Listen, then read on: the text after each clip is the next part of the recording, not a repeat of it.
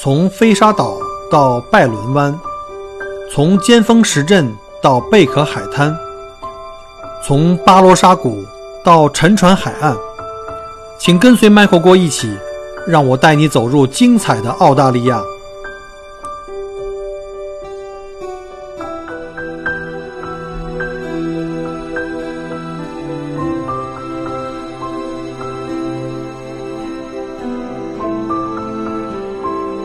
各位听友，大家好，欢迎再次收听麦克锅聊澳洲。我们上一期呢，请那个我们的著名的老吴同学哈，来给我们分享了一下在澳洲，或者说在墨尔本吧，我们具体讲的墨尔本车市啊、如何去挑选一辆满意的二手车的一些攻略啊，以及如何去避坑。呃，下面呢，就请我们老吴呢，再继续上一期呢，呃，关于如何挑选一辆二手车，来给我们进一步的去做介绍。啊，我们有请老吴。像在澳洲呢，你看在跟中国比，我们本来这个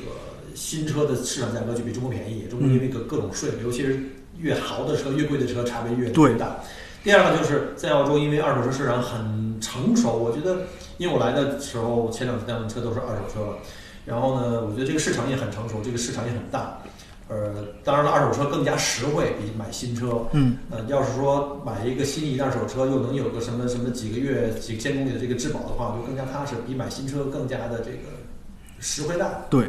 那其实那这方面有什么可以介绍一下吗？当然可以。其实新车呢，也不是说一无是处啦，新车毕竟新，有三年保修，然后呢，现在都是五年无限，啊，五年了，对，有的车长也是五年这个不限我里听到还程七年了，就都那个起亚变成七年了。呃那个现现代对，但现现代对的这，样但是呢，我作为一个就在车圈里面，就说混就打磨了这么久，其实我个人觉得哈，就是说新车呢有新车的好，但新车有一点非常不足，就是一个贬 值率。 对，没错没错。就是说一个贬值率，为什么呢？就是车子贬值率其实是一个波浪形递减的，就比如说第一年贬值也往往是最大的，对，然后第二年呢也挺大，三年基本上能把车子的百分之四十贬没了，然后呃第四年开始越来就越越少，越来越来越越少，少越来越少，越来越少，一般到第五年其实这个贬值率都很平稳了。因为你当废铁卖对对，都很平稳了。当然，这个也要看车型和和那个呃款式。有些车型呢，它贬值率呢会低一点儿，比如说丰田的呃丰田全系吧，基本上呃卡罗拉呀、凯美瑞呀这种神车，它们贬的要稍微低一点儿，稍微德系车呢稍微要多一点儿，嗯，意大利车就更更多了。这个也是一种市场的供需来决定的。然后呢，呃，新车有新车的好，但二手车呢，一般情况下，就是说法律规定是。呃，三个月或者五千公里的保修，而就是往往说那个十十年以内，对的车子十六万公里以内的，但是往往在我这儿呢，我就会把它升级为一年的保修和一年的道路救援。啊，法律规定你是三个月五千公里，对你把它拉长到一年的保修，一年不限公里数，再加一年道路救援。一年还不限公里数，对不限公里那数像我这种，要是一年跑个五六万，那我不就很赚了吗？呃，你可以这么理解。那我要跑五六万，要有问题就都是你来给我解决。嗯、那没问题的话，说明这车就真的是没问题对了，。因为为什么我们敢这么拍胸口呢？第一呢，我们对自己售的车子，其实我们是非常有信心的，这是第一点。第二点呢，说实话，呃，新车尚且有问题，对吧？有可能会有问题，都概率学的问题对。没错二手车有问题其实很正常，但是有问题呢，我们只能说是有问题不怕，我们来替你解决。这就是让新让让让广大的客户用的比较放心，比较放心。尤其是像这种质量不好的车，你们第一第一次去买车的时候也会要尽量避让，因为最后买回一个麻烦来，是最后客人，即便你卖出去了，人家可能一年之内还会来找你。对，这就就相当于这个马蜂窝。如果真是一个马蜂窝，我碰都不会碰它。那如果这个马蜂窝里面有蜜，但是又没有又没有蜜蜂了，那我可以把它倒腾一下，还能卖卖点东西，我就可 OK。而且还有一个一千分的限制，是吧？对，还有一个一千分的限制，所以我们做事儿的时候，就是从无论是从人情也讲，还是从经济上面讲，都没必要给自己找麻烦。没错，然后呢，我也非常庆幸，在过在为在过去三年时间里，我还没有一个客户回来指着鼻子骂我说老吴你坑了我。这就是我觉得在为过去三年我做事儿非常成功的一点，是是。对，这就是我追求的一个东西。对，之前我我知道你也是因为在朋友圈里面，在别的朋友在推荐嘛，因为刚开始我在准备去卖我自己的车，和也想再升级一辆，还是想继续考虑一辆二手车，因为主要是没钱嘛，嗯，而且还想捞实惠嘛，所以所以呢，当时朋友推荐了我就是老吴的这个这个网上这个二手二手车，后来我就开始加，我们也是聊了过一段时间，但是因为一直都在忙着没时间，后来呢也推荐给我一些朋友，他们从你这儿买过车以后反响都非常不错，尤其是这两天我们有几个好像我们群里的乙友也在这儿买过，嗯，之前好像老虎啊还有谁都买过，都还不错。他还买了一个呃凯这个凯凯美瑞对哦，OK，运动版是吧？对，运动版，我跟那个老虎大哥，我们也是因为刚过来不熟嘛，嗯去墨尔本，墨尔本又大，基础基础的交通比较差，实在没办法靠坐公交、坐嗯没错没坐坐坐坐火车来中国不能比嗯对，真不能比。然后呢，当时我记得没记错的话，我是派了一个呃，我的一个呃员工嗯是早晨去接他们去看哦房，然后去他们看看的店铺的地方接他们去办事儿、去过户，全程接送。啊，你们还有这个， 这是额外一个一个一个。 这个怎么说呢？就是说我一直秉承着一句话，就是客户越懒，证明我们做的越成功。就是我们就是要客户懒一点儿。就是其实卖车，我觉得并不是一个买卖行为，卖车其实是一个服务业。加上我自己的出身是一个五星酒店的服务，所以说我知道服务在这个买卖过程的重要性。对，其实买的不是那个跨账、签约、提车走的那个过程，对而它是服务的一个开始起点。我经常跟客户说，你买我车，我们关系才刚开始， OK，真的才刚开始。等于在过未来的若干年，你在使用车的过程中，你会对这个车和对他你这个人的服务，会才慢慢开始有这种感觉。其实我给自己打的广告并不是二手车，我给自己打的广告是汽车专家，就不仅仅是买车卖车，你在日常的保养、维护、修理、钣金都可以问问我。其实这这个东西我并不做，我并不亲自来做钣金、做机修、做保养，但是呢，我会根据你的车型来推荐和你的地方、你的哪个区推荐你去不同的地方做。其实这个东西就是资源共享，我觉得好的地方我推荐给你。等于是你，等于是通过你的专业的眼光，帮大家去做了一个过滤，你来挑最合适的这个对的供应商，对的，避就免是很多坑。对避免很多所以坑。为此去付出一些这个这个这个金钱是应应该的，因为我觉得是，呃，通过你的这个专业的眼光和专业的经验，大家可以少走一些坑。对，少修车的坑其实比卖车坑不少，不比不比卖车更少。所以往往呢，就是有个人，哎，老吴，我有一台什么什么车，我应该去哪做保养？我往往问的第一句话就是你在哪个区，对吧？哦，你在那个区，正好我有一个人还我觉得还不错，有可能我推荐这个人，人家都不认识我。但是我听说他的好，加上我们整天在收车，我们收来的车车况怎么样，和他保养的地方，我们都能直接的对接合。同上写的是张三李四。对对，，我们就这么来判断这个地方。哎，我这车十年了啊，十八万公里，车况怎么这么好？看看过去几年去哪做的保养，一看哦，去这个地方做保养，嘿，我就记好这个地方了。下一次如果谁谁谁说我要去保养，如果正好在那个那个区附近，我就会推荐去。其实这就是一个我觉得不错的一个一个地方，一个一个一个一个嗯下线的话，我会推荐你去。对啊，而且你的客人要去了那些比较负责任的这保养厂去做的话，将来你在收收他的车的时候，哎，你也放对，这就是有点自私的想法了，还没来得及说呢。就是我是希望我卖出去的车呢，是一直被非常好的保养的，这样的话，三年、四年、五年回来之不后会出问题，不会有问题，我客还人能不会投诉你。哎，对对对，其实呃，买车的时候车况好坏，它并不能决定在未来一两年会不会坏，对其实往往是以未来一两年，第一你怎么来使用它对没，和错第二你怎么来保养它。所以我们有句话说叫“车在养而不在修”，是的你把它使坏了以后再怎么修都是一个坏车。对，就是说你平时只要注注重保养，注重去怎么知道怎么去去去爱惜这个车，其实远远胜过于修它好。那现在我看就是从我刚来澳洲的时候，因为你知道我在国内我也有过四五台车，都是买的新车了。嗯那在澳洲我也是被很多澳洲的朋友推荐说，哎，你去买二手车很实惠。但是我第一次买的时候，我也是很忐忑，你知道吗？嗯我老觉得这个二手车行不行？因为在中国有很多坑嘛。嗯，所以后来我买了以后觉得还不错。后来我我记得，我因为我没有具体数字，我记得好像看了一下，在澳洲的二手车市场实际上比新车市场更加的活跃。是的，嗯、在澳洲的二手市场呢，大概是新车的二点五到三倍，年年呃每年的过那个就过是户成数交量、量成交量、过户数量。我天哪！就是说，等于是你新车市场卖一辆车，二手车市场已经卖了两点五台或三台车。对，这个但这个二手车市场呢是包括了车商和私人交易，哦，就是这是这是呃 Wick Road 他们过户量来统计的，他们不管这是嗯、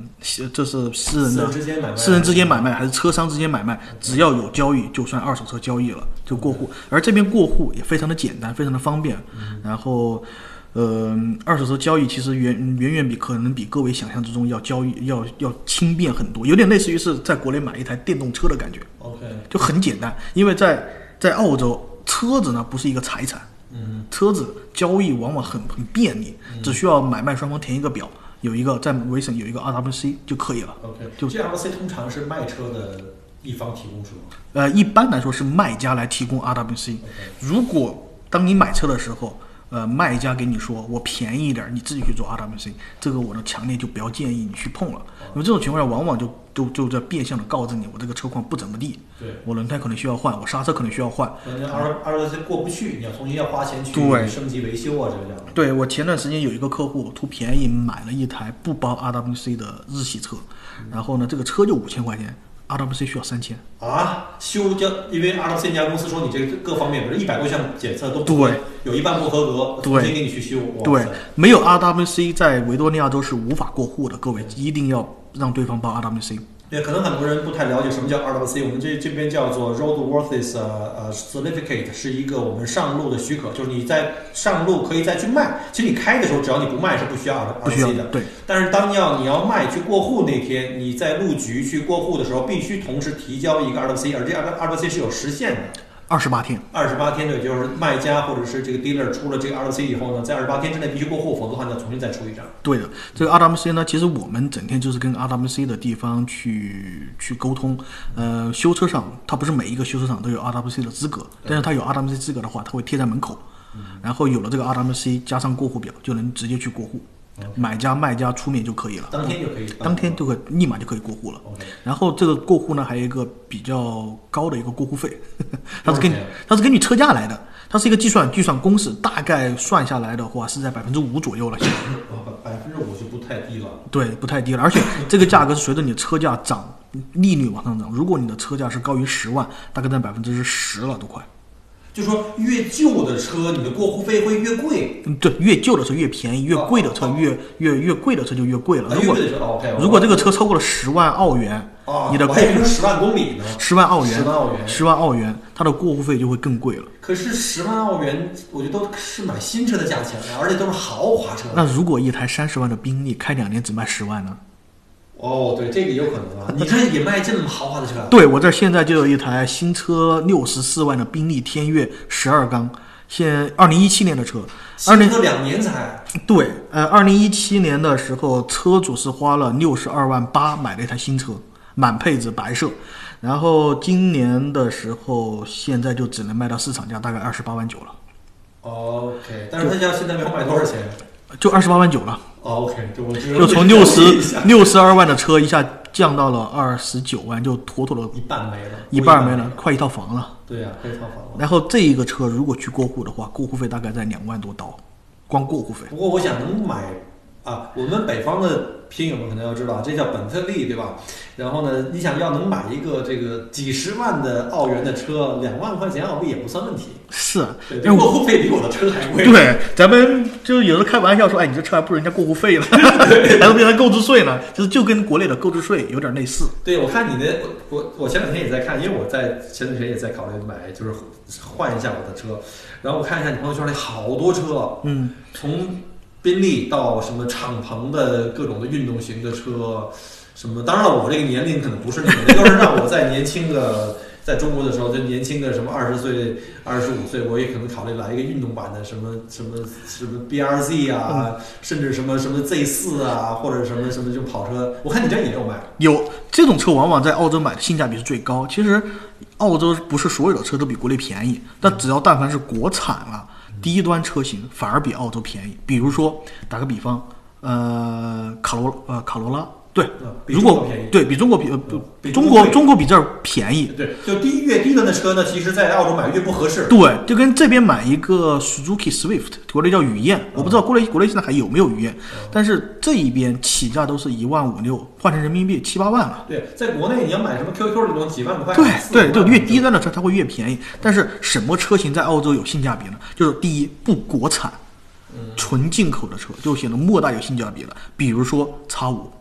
也就是说，越贵的车，在中国卖的越贵的车，在澳洲觉得你觉得越便宜。所以你知道我们新来的移民们都爱买什么呢？就是买这个 BBA。哎奔驰宝马怎么这么便宜？白给一样，跟在中国比连一半都不到。是我有一个客户也是，刚来登陆澳洲之后跟我说，哇，我就看到这边的 G 六三换成人民币才一百五十万，还办完。我在国内二百五十还得加五百万，还加五十万呢，还很多人心态都是这样，所以他你看，我们新移民一看就是开什么车，你看开宝马 X 五啊，嗯什么最新的什么凯宴的，一看就是从中国新来的。是。 可是我刚才看了一下，我之前也也看过，帮朋友去看车，看新车，像奔呃像奔驰的什么这个这个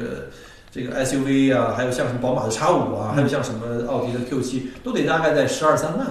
呃，其实要不了，大概差五的话，我觉得是，嗯、在我了解比如大概是十万，三零 D 啊，三零 D 十万左右就能搞哦，就可能以就能砍价就能砍，当然能砍价了。哦当然，如果你不确定这一款车型最低能拿到多少钱，你不妨可以问问我。我虽然不做新车，但是我能跟你说大概在多少钱。为什么嗯呢？因为我们做二手车的，往往对新车的价格非常敏感敏感哦。为什么？如果新车降价，但降价你就惨了。对，就比如啊说，我现在手里面很新的有一台凯美瑞，九千公里的顶配凯美瑞 SL 新款的，当年它刚出的时候，二零一八年新车四万八，现在呢新车四万五就能拿。所以说，当我在收这台车的时候，我要问一下自己，我能卖多少钱？那我再牛逼，我不能不能超过新车的价格吧？对啊所以说我就会对新车的价格有一个非常敏感的姿态。如果新车有探到了这个点儿，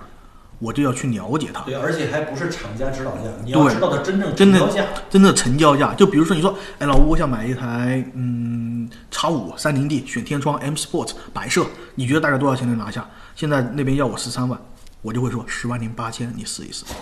你就应该能差拿这么多呀对，你这大大概能拿拿得下来。但是反过来也说明一个问题：我新车到手以后，我出去以后，一年以后就贬值很多。对一定要德系车。对你十万八千的车，一年之后大概只能值八万五千。那对于，但是对于对于中国的这个新移民来讲，哇塞，十万、五十万人民币就可以买个新的叉五三零 D，还能办完，这个还是闪含没税，有柴油的 ，对可能是买汽油的。对，还含税办完落地，这个东西怎么说所呢以？很多人说也太便宜了，闭眼买就完了。对可是我再问一句，如果我一个叉五的三零 D，才开了两年，不到三年，才比如说四万五万公里，从这儿买个二手是不是会更便宜？对有三年车，我前几天卖了一台一七年的叉五，呃，一万八千公里，一新七年到现在两年多。对，一七年的叉五两三零 D 顶配天窗液晶仪表盘能选的那姑娘都加上了一个一个黑色的车，新车这别富人 二代这是。富二代标准 富二代，新车给我看了购车合同买的十一万六，哦，我呢两年之后我一万多公里，还有新车保你修，帮他给卖了，我我收来卖了，我卖了八万二，八万二很便宜啊，才是呀一万多公里啊。是呀，才一万多公里，其实我觉11万得的车就一下子才两才两年一万多公里，太便宜了。对。准新车这是一个，其实就是准新车。往往这种车子呢，因为他也很爱惜，往往这你种这么车一子说，我都开始动心了。其实我往往就会建议客户群体的话，就说，当然你要是不差钱儿，那你那你就直接跳过。当然，如果你觉得在性价比上你比较在意，那买二手车都都在乎的是性价比，你可以考虑考虑两年左右的起低公里数的车，这种车出问题的概率其实极低极低，就是不而且大会还有出问题长。保呢，对，还有延还有厂家保修，而且一般情况下，我卖这台车，我不仅比如说我现在卖你车，厂家保修还有一年，我会在一年之后再给你延一个我的保修，就很两年的保修。哦你你等于你就是无论是什么，只要你卖出车，你还给他额外延一年。对可是法律保护是保法律政策要求是三三个月。当然，咱不是要多比法，我法律是基本要求就是你，对自己产品那么牛，那么有信心吗，我就对我的产品有信心。但我你验车的时候，我就以这个标准来的。我所以跟你要特别小心去挑。对我跟我的验车师傅这么说的，我这个车的验车标准呢，咱们不能说一笔带过，咱们验车标准就是这个车你会不会给你老母亲开，你会不会给你老妈嗯嗯老婆开，你会不会自己开？如果你会给你老母亲开，就证明这个车子车况不错。我就是以这个标准来判来来要求我的车，无论价格高低，无论是三十万的宾利还是六千块钱的卡罗拉，我都会以这个标准来要求它，确保我自己能开它，而且我每天上下班我都是开我自己的车。我都是开自己的车。第一呢，开自己的车呢，车子要动，不能放。车子怕放不怕开，但都都得动一动，就跟人一样，不能老坐在那儿一坐坐几天，咱得舒舒展舒展胳膊。第二呢，如果我发现什么问题、异响、有什么异样，我会及时及时去处理。嗯所以你自己现在的车，你要每天要换着车开。我每天换着车那开你，可能是全墨尔本开的车型最多的人。哎，这才呃，普通车型是这样的。法拉利我没开过， 法法拉利我开过，没天天开。啊， 我看你这儿的车也都是能上到几十万的车，那也很贵了。其实一般呢，我们是比较比不是非常擅长卖宾利啊、法拉利这种车，我们这个太贵了，我也买不起。正如我刚才说的，每一台进来我库房的车都得是真金白银收进来的，而且这个还不能做贷款。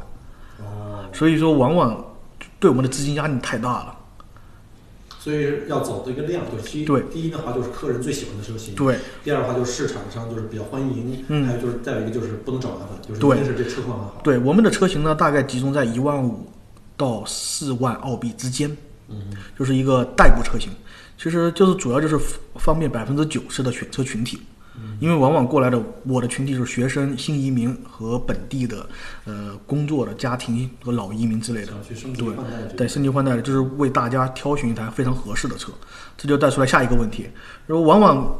我相信大家也会问，那我在澳洲我选一台什么车呢？这个问题，对对我吧知道？这个问题，对这个问题，其实看似很简单，其实往往这次问题是每一个客户都会问我的一个问题，因为灵就直击我灵魂深处，就是什么车，什么我该选台什么样的车。其实说实话，存在即有道理，没有没有一个最完美的车，只有一台最适合你自己的没车错没。错我往往就跟客户说，我说首先你要确定这个车你的要求是什么。就使用的这个你使用的对用途是什么？比如说，它有几个用途：学生代步，我需要送餐、打零工。那我的出发点就是便宜、日系、省油、好卖，这是我的不会坏我对不大会给你找麻烦。因为你要是每天上下上下课，又要去打工，你要换路上，其实挺耽误事儿的。对然后第二种群体呢就是新移民。那新移民呢，有咱们有投资移民的，咱们有技术移民的，对吧？那投资移民呢，可能就是品牌上面有一些要求，对吧？咱们国内人都是开奔驰、宝马、奥迪的，对，啊咱们做大生意的，咱们做什么要见客户的，咱不能开一台太破太旧的叮叮咣啷的车出去，对不对？所以说，咱们就在可可有限的预算范围内，选一台尽量车况好、带牌子的车。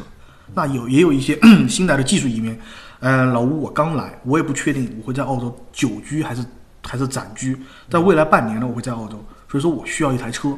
其实一一旦你来澳洲，只要你能超，只要你要超过几个月，买车基本上是势在必行。对，因为没车实在不方便，就跟没没法腿生活呀儿没就跟没腿儿一样，就跟国内没腿一样。对所以说，往往呢，我会根据客人的需求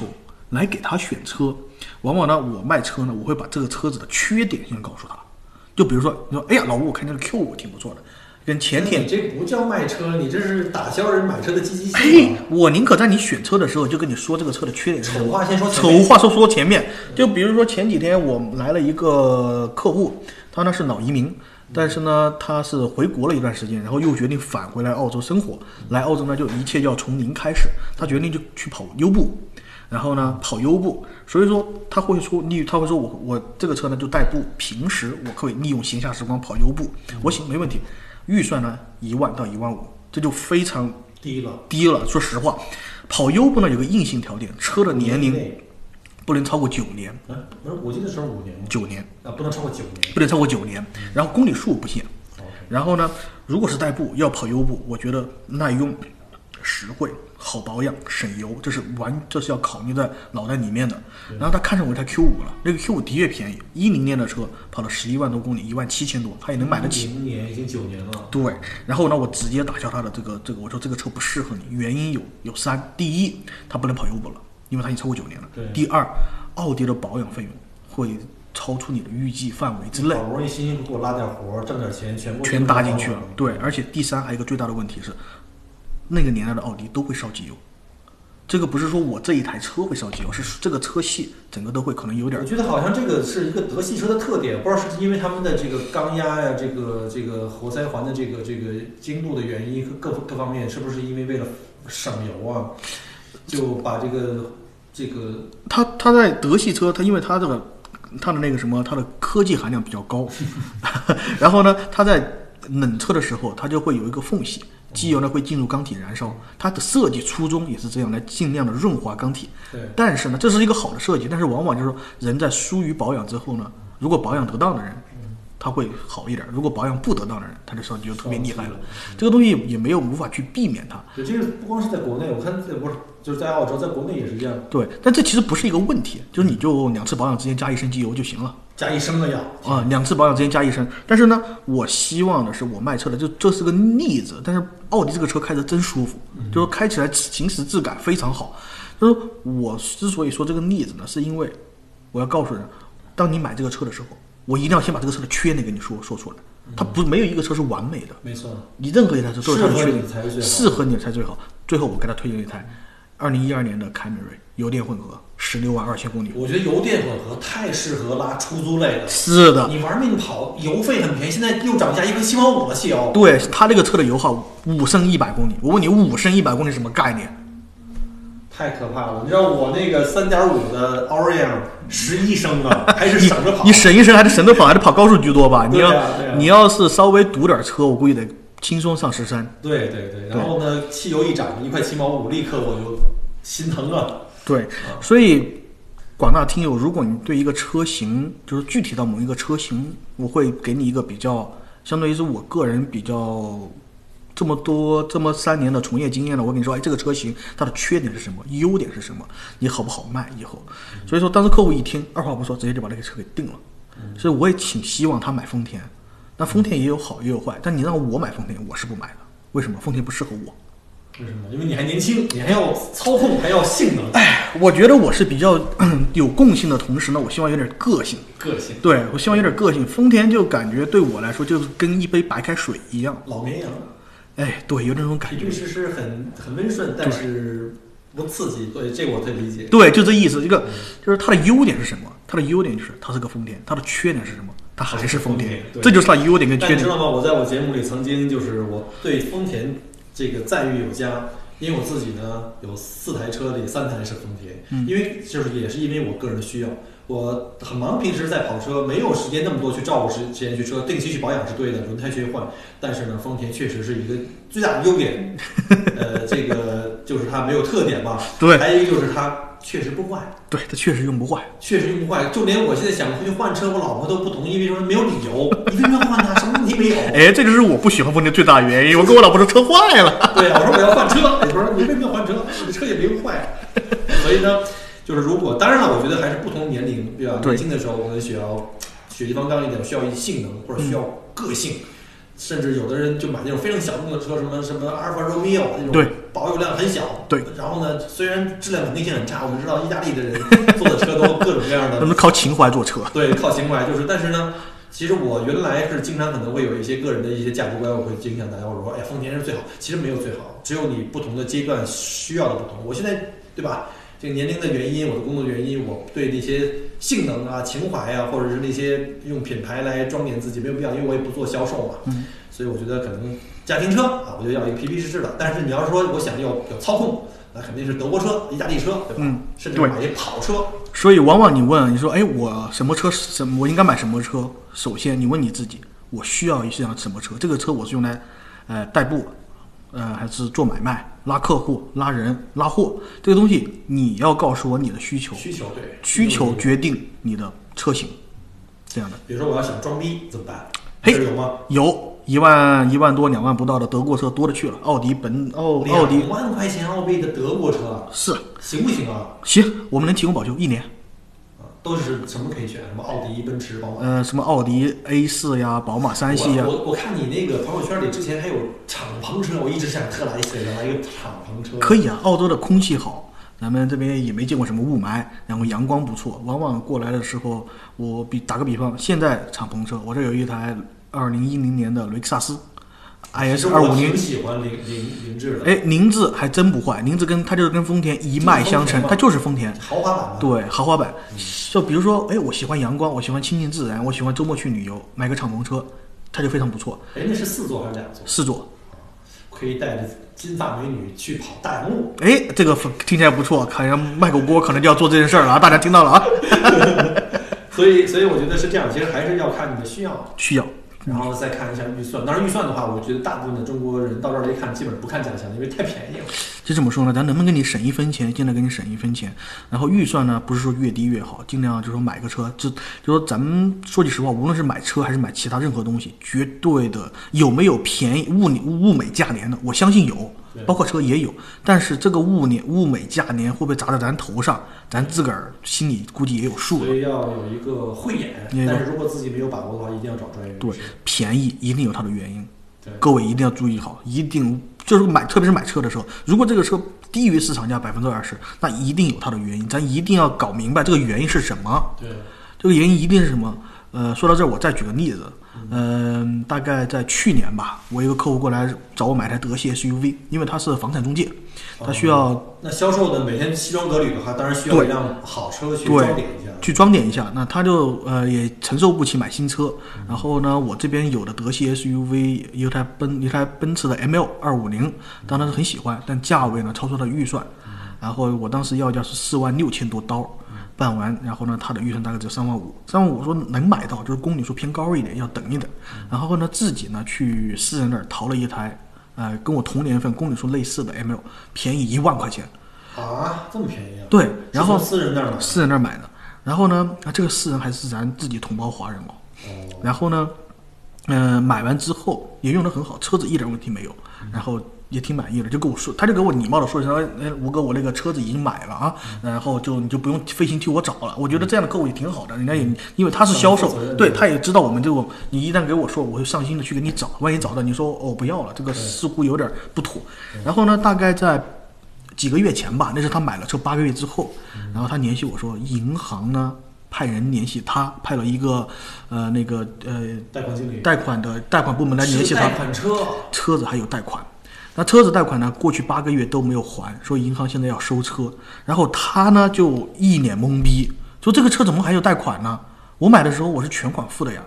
这个车并不是他做的贷款，而是他前车前车主。去做了个贷款。可能那车主最开始一天可能是零首付就把车拿回家了，对每个月每个月还，最后开段时间自己不想要了，对，是这样没的。卖给你，他实际上他是卖的钱可能比他交的贷款还多呢，对等于他赚了钱，对，到这儿呢，就就有有可能有人会发问了，说，哎，这车有贷款，为什么还能买卖呢？可以买卖的呀，对，在澳洲不像中国一样，中国一个小绿本儿是吧？对机动车小绿本儿，在你贷款没还清之前，这个是小绿本儿是不拿不出来的对，，是银行的，是银行的。对说你贷款还清了之后，你才能解押，才能把小绿本儿拿出来，才能去买卖。而在澳洲，这就是澳洲的这个规定不如国内这么严谨的一一点儿了。说在澳洲，它的公路部门叫 Wake Road，在维多利亚州叫 Wake Road，它 Wake Road 在过户的时候是不会看你这个车有没有贷款。对，他他直接就认为给你知道，他认为你就接受了，他认为你是应该有权自己去甄去甄别这个车有没有贷款。对有可能你们俩的那个 agreement 是车子我过户到我名下，贷款我来帮你还。哦，有可能人家会人家说好的你所以呢你说他，所以说无呃那个 w e c r o a d 他们只需要他甄甚至别都，不提醒你，他不会提醒你的，他就会看买家是对的，卖家是对的你，俩过户你俩说好你交钱完成事儿了。所以这个就有点尴尬了，三万多块钱，最后你车子还被银行收回，还有更可气的是什么呢？这个我这个客户尝试联系前车主，根本联系不上，微信拉回国了，微信拉早已经被拉黑了，天哪，微信拉嗯黑，如果电他话在不用澳。洲的话，能告他吗？也能报也也不能行报警，能能告他，但是澳花洲的时间太长了，警察的执法效率，这个说实话，咱你要跟们他开庭，对咱们可能扯就的时间比三万还多。对，而且所以这个客户说白了就是现在花了三万五千块钱租了八个月的车开，天哪！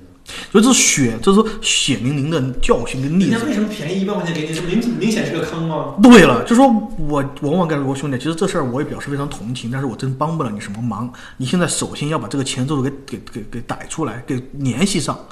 才行。你要联系不上，理论上来讲，这个车的确是银行的，你没法去 argue，对，你没法去。如果前车主拒绝还款，这个故事我以前好像也也类似听过，就来之前已经听过，所以我当时就特别小心，就没敢买私人的这个车。对，但是所有 dealer 的车，比如说我们这儿的车，我们就要我们的按照 w a k e r o a d 给我们的规定，就是我们要 guarantee 是 title。买断的车呀，买断的时候，我们什么叫 guarantee title 呢？就是 guarantee title 就是确保这个车第一无贷款，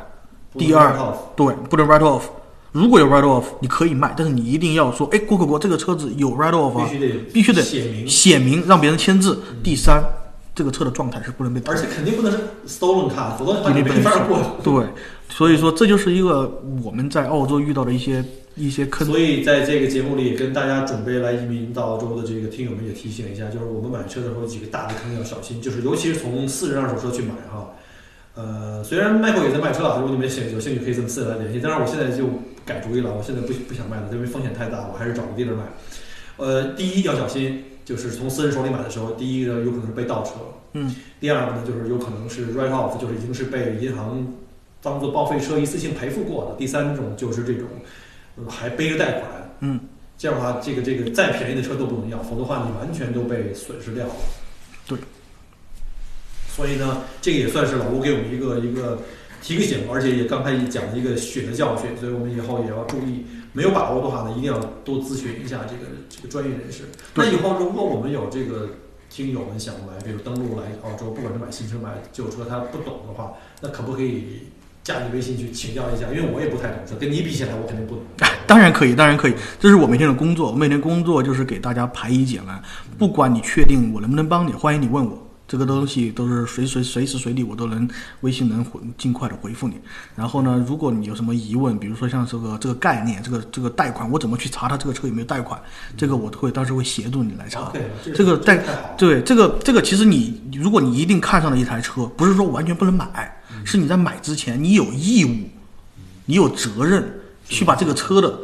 情况给查一遍。卖家是没有义务告知你的，他告知你只能说他人好，如果他不告知你，对，这就是买四二，这是买四乘二次的一个风险，就是你自己有义务去查一下这个车，第一有没有背贷款，很重要。如果背了贷款，在他还清贷款之前不能碰，一定不能碰。 OK，第二，这个车有没有 write off？正如我一开节目一开始我就告我就告知各位各位听友，呃，write off 的车出于任何原因 write off，尽量就不要碰了，尽量不要碰了。这个安全隐患是最大的一点。第二，你以后买卖更无法买卖。好像只有那些修车厂愿意买这种说拆拆件可以拆件做对，那人心好的呢，他们会买断之后把它拆成配件自己修车用。那有些人比较坏的呢，就当整车卖了。就让你成卖了，他也不会告诉你。啊，所以这个这个坑太多，所以尤其刚来的同胞们，不要为了这个低的价钱给嗯对吸引掉。你谨大家谨记就是一定要问自己为什么这个车这么便宜，为什么？然后呢，一定要找清楚为什么。如果那个人一开始知道这个车这么便宜是因为背着贷款，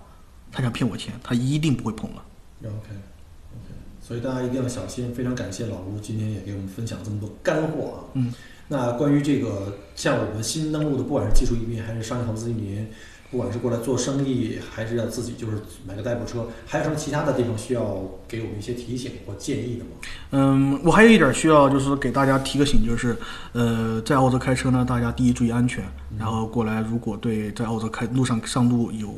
有微有点儿心里没底的话，尽量找个呃华人教练带一带。对，没这错这第二点就是这个驾照的问题了，就说各位如果能办理一个香港驾照，就尽快办理一个香港但驾现在照。好像政策又在变，好像对，现在暂暂时香港驾照还没有变，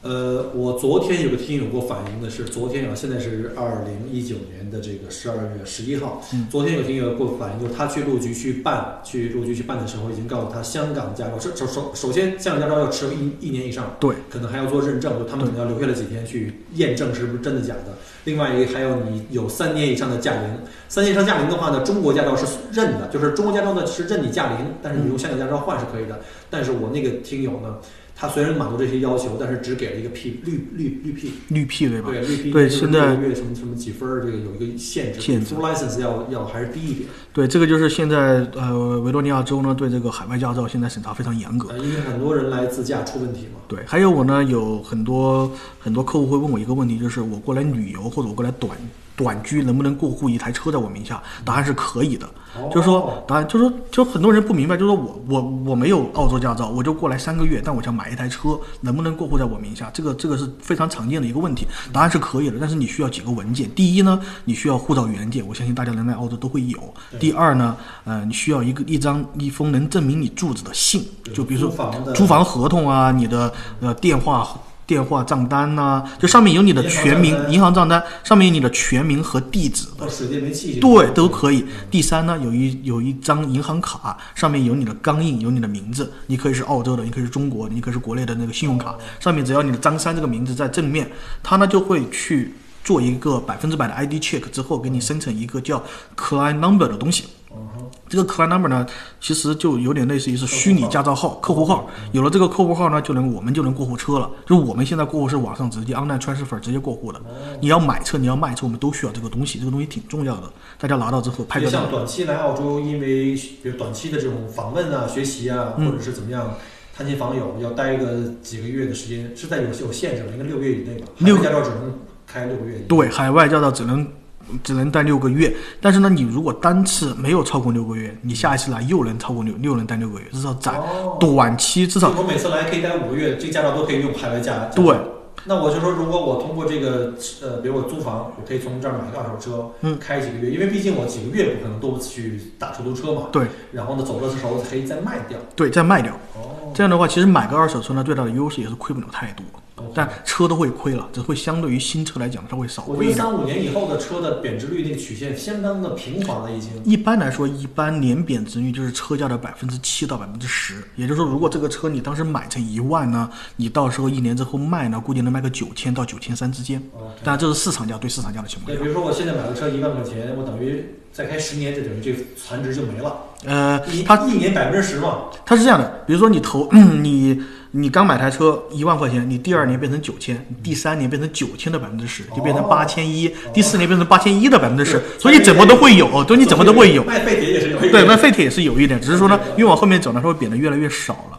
因为你头一年贬了一千，你第二年贬了九百，你第三年贬了八百，再往往下接减，，哦大概就这个意思。这这个是我第一次听到，对，哦这就是个挺好。对，这是我们来给客户一个广义上面的一个，就说他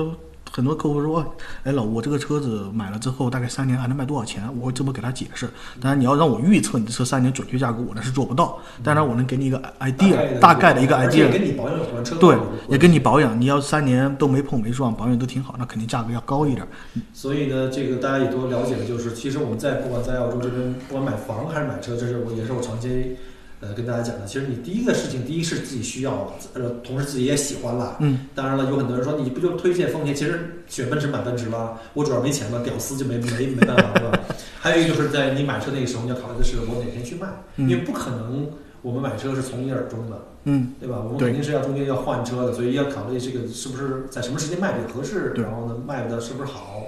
所以这都是我们要在这个考虑范围。所以呢，我相信你的做事的原则是不是也是这样？就是我既然不管是卖了个车，或者我收了个车，尤其像卖了个车，我给你做服务，至少还有延保一年。对。然后呢，同时呢，很可能这个客户用的很爽，以后将来他再卖车也会卖给你。比如说像你刚才给我讲的那些是的交易的这些黑洞，对即便我作为一个卖家，觉得好像我可能会黑别人机会更大，其实我也可能被别人抢了，被别人骗。对，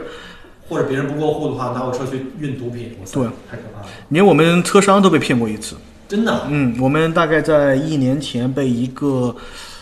被一个埃及裔的一个小孩骗了，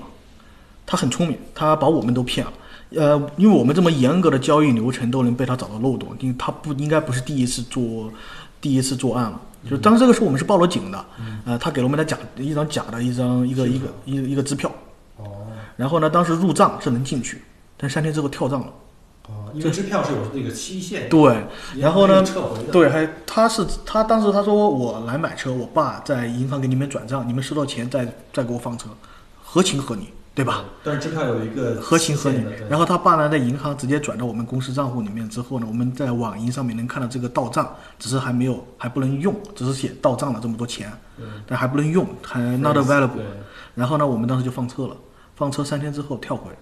但是呢，这个可能小孩儿的也是为了我，也是好觉得好玩儿。然后呢，他把他的驾照，我们我们幸好这个要留底，所有的嗯文件都会留底。我们有了他的驾照之后，我们就报警了，警察当天晚上就把他抓到了，嗯就去他家了。所以说他就把车还给我们了，这个交易就取消了。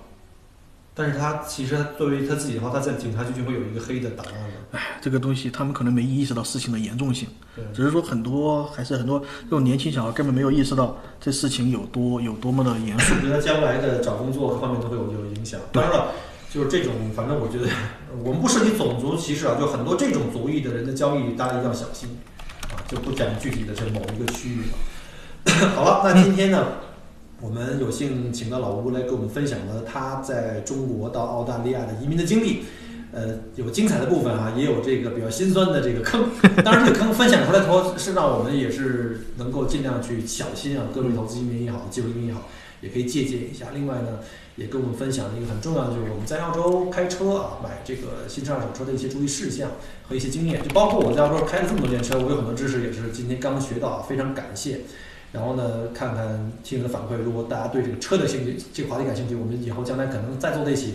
专门聊一聊什么，甚至聊聊什么改装车啊、飙车这些，没问题，没问题这。些故事哈、当然可以，当然可以。大家在车上面有什么呃问题需要的，我这边随时可以给大家讲解一下。嗯，然后那个，如果大家有呃感兴趣想买个二手车，尤其刚登登录的话呢，如果想这个联系老吴的话呢，可以线下呢，像如果是我们的听友或已友呢，可以线下加我的微信，然后我来帮你们呃牵一个线搭个桥，然后或者是我在节目后面啊，但我不知道喜马拉雅会不会有限制，嗯然后我们没关系嗯发照片什么之类的，我们就尽量就不做这种硬广告。有什么问题的话，反正这个墨尔本华人圈都很小，嗯大家就可以通过各种渠道找到老吴，然后呢，希希望帮助大家买到他们满意的二手车。行啊没问题希望我近期能够找到老吴，先成一单啊， 宾宾利等你提，宾利啊，那我得下辈子了。 好吧，那我们就非常感谢老吴今天这个在工作的这百忙之余抽时间帮我们录了一期节目，然后呢，有机会的话我们下期再一起录下期节目。好的，好，没那我问们题，谢谢各位听友的收听，然后呢，我们就跟各位听友说拜拜，下期再见。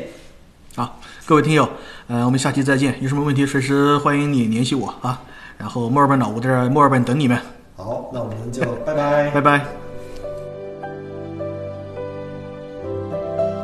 很荣幸您的收听和关注。如果您喜欢我的节目，请您把它转发分享给您的朋友们，同时也欢迎您线下跟我留言互动。除了喜马拉雅，也欢迎您加我的个人微信，并关注我的旅行服务公众号“墨尔本精品旅行”。我给大家准备了很多关于澳洲旅行的资讯和攻略，请您跟随我一道走入精彩的澳大利亚。